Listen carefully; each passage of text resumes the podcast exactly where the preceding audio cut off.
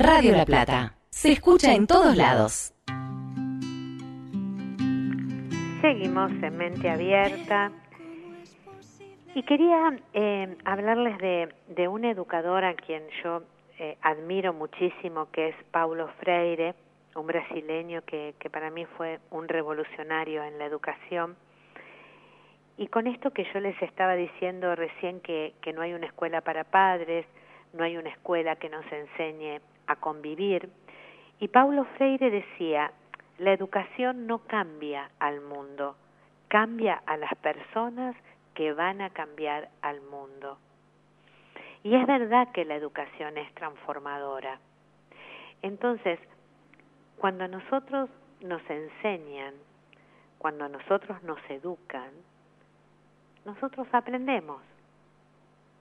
Lo que sucede es que a veces estamos demasiado interesados en, en distintos saberes disciplinares y se nos va, parecería, de las manos esta cosa tan, tan simple como enseñarnos a convivir. Y entonces eh, nos encontramos con que la convivencia tiene que ver con el respeto. Y ustedes dirán, bueno, sí, eh, ya sabemos que tenemos que re respetarnos para poder convivir. Pero el hablar de respeto así en general nos dice mucho, pero a veces nos dice poco, porque nosotros queremos saber en qué yo no te estoy respetando para poder entenderme con vos, para poder convivir con vos. Porque uno le puede decir al otro, en cualquier ámbito que esté, vos no me respetás. Sí, está bien. Yo sé que no te respeto o yo no me doy cuenta que no te respeto. Pero ¿en qué? Concretamente.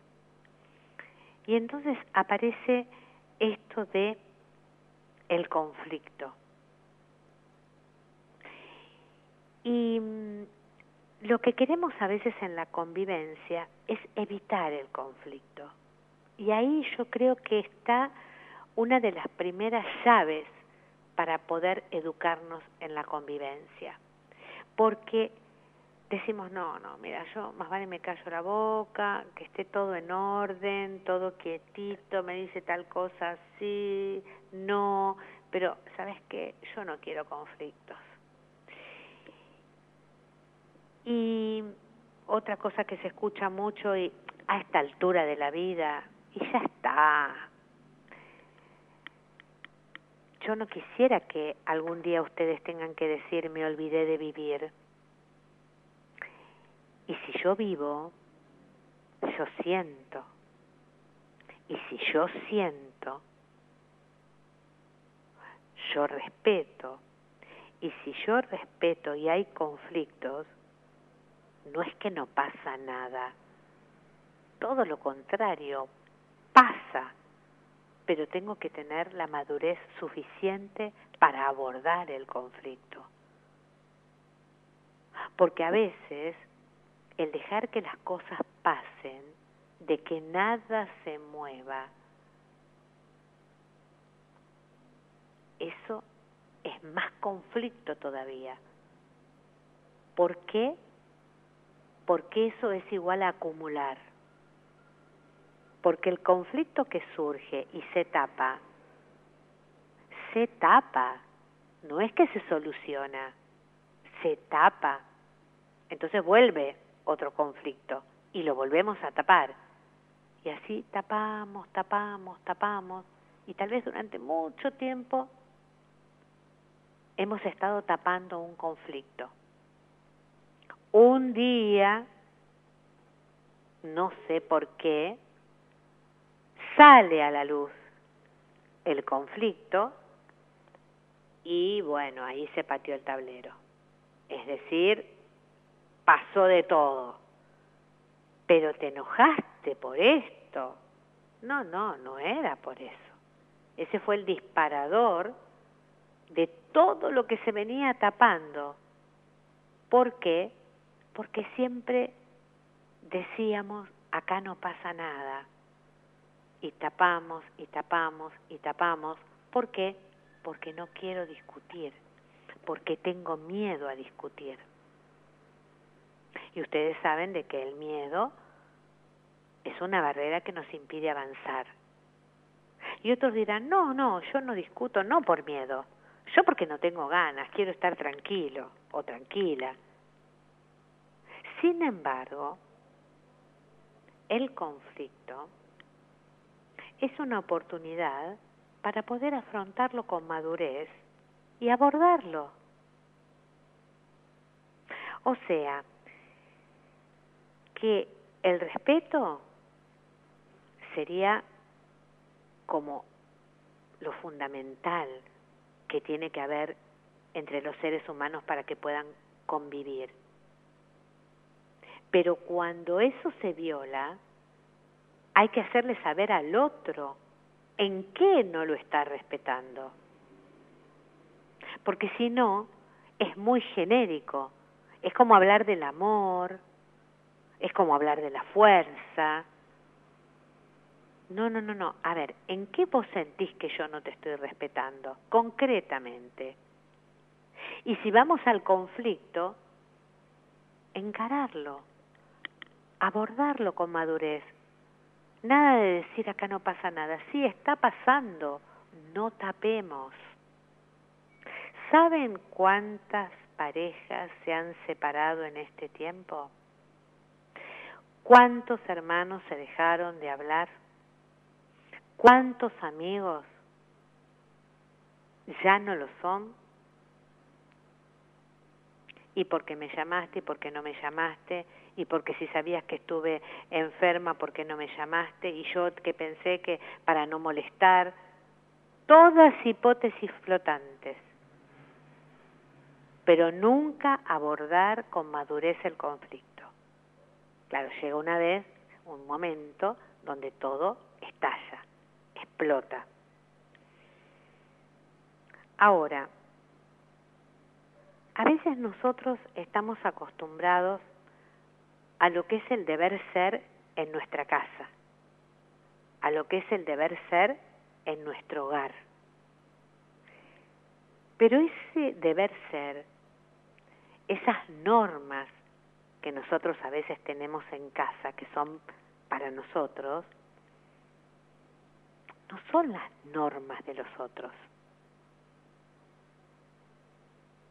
Y si me tocó vivir con, no sé, con una abuela o con una tía o con una amiga que no tenía con quién estar y, bueno, y ahora, eh, bueno, nosotros dijimos, para que estés mejor, para que estés cuidada, para que tengas un plato de comida caliente, etcétera, etcétera, estate con nosotros. Y viene con sus normas, y viene con su cultura.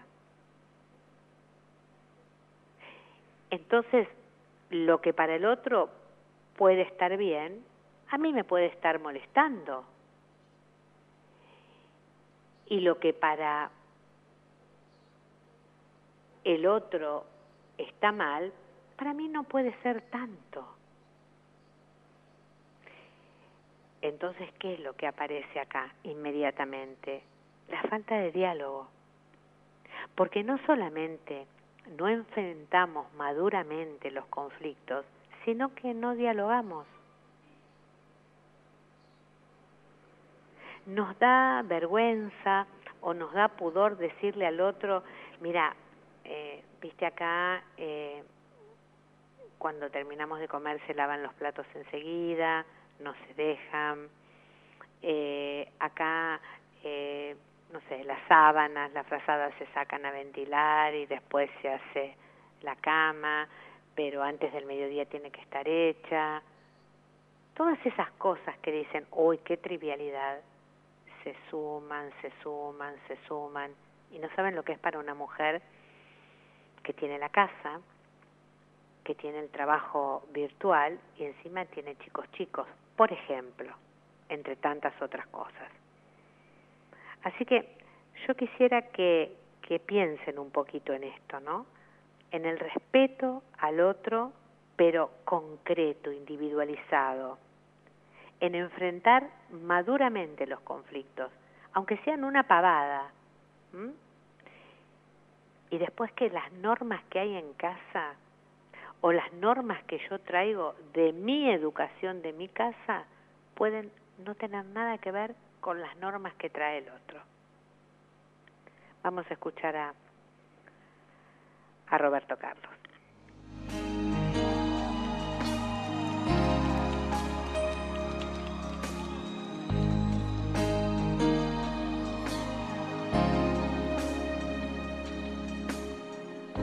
El tipo que piensa en ti a toda hora.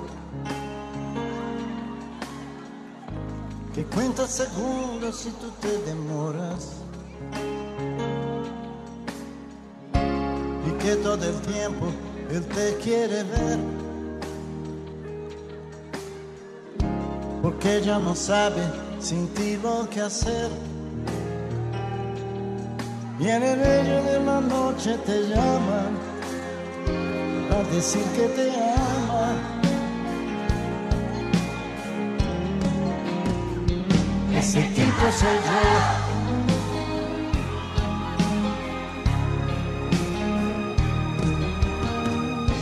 El tipo que firme te lleva del brazo. No deja que nadie interrumpa tus pasos.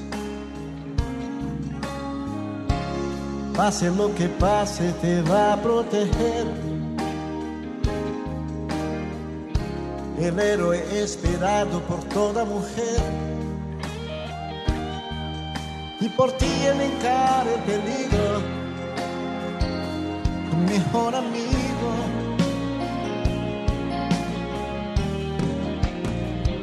Ese tipo soy yo.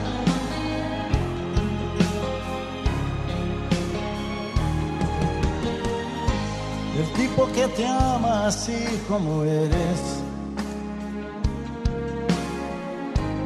Después del amor en su pecho te duermes. Te acaricia tu pelo, te habla de amor. Te dice otras cosas que te dan calor. De mañana despiertes sonriendo tu mirada diciendo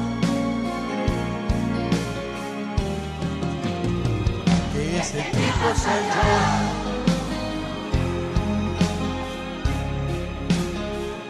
Ese tipo soy yo.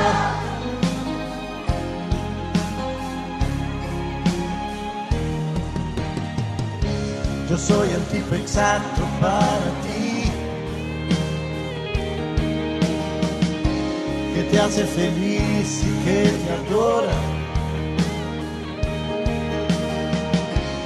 Seca tu llanto siempre que tú lloras. Ese tipo soy yo.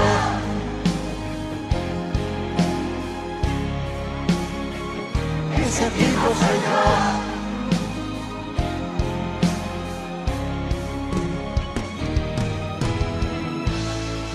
que siempre te espera sonriendo. Puerta del carro diciendo está apasionado, que es loco por ti. Te besa en la boca y vuelve a decir que ha sentido tu falta y reclama porque te ama.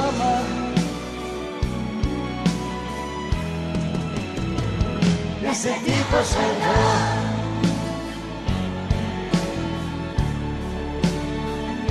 Ese tipo soy yo.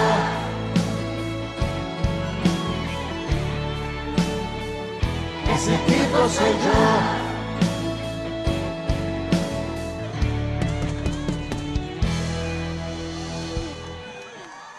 ese tipo soy yo.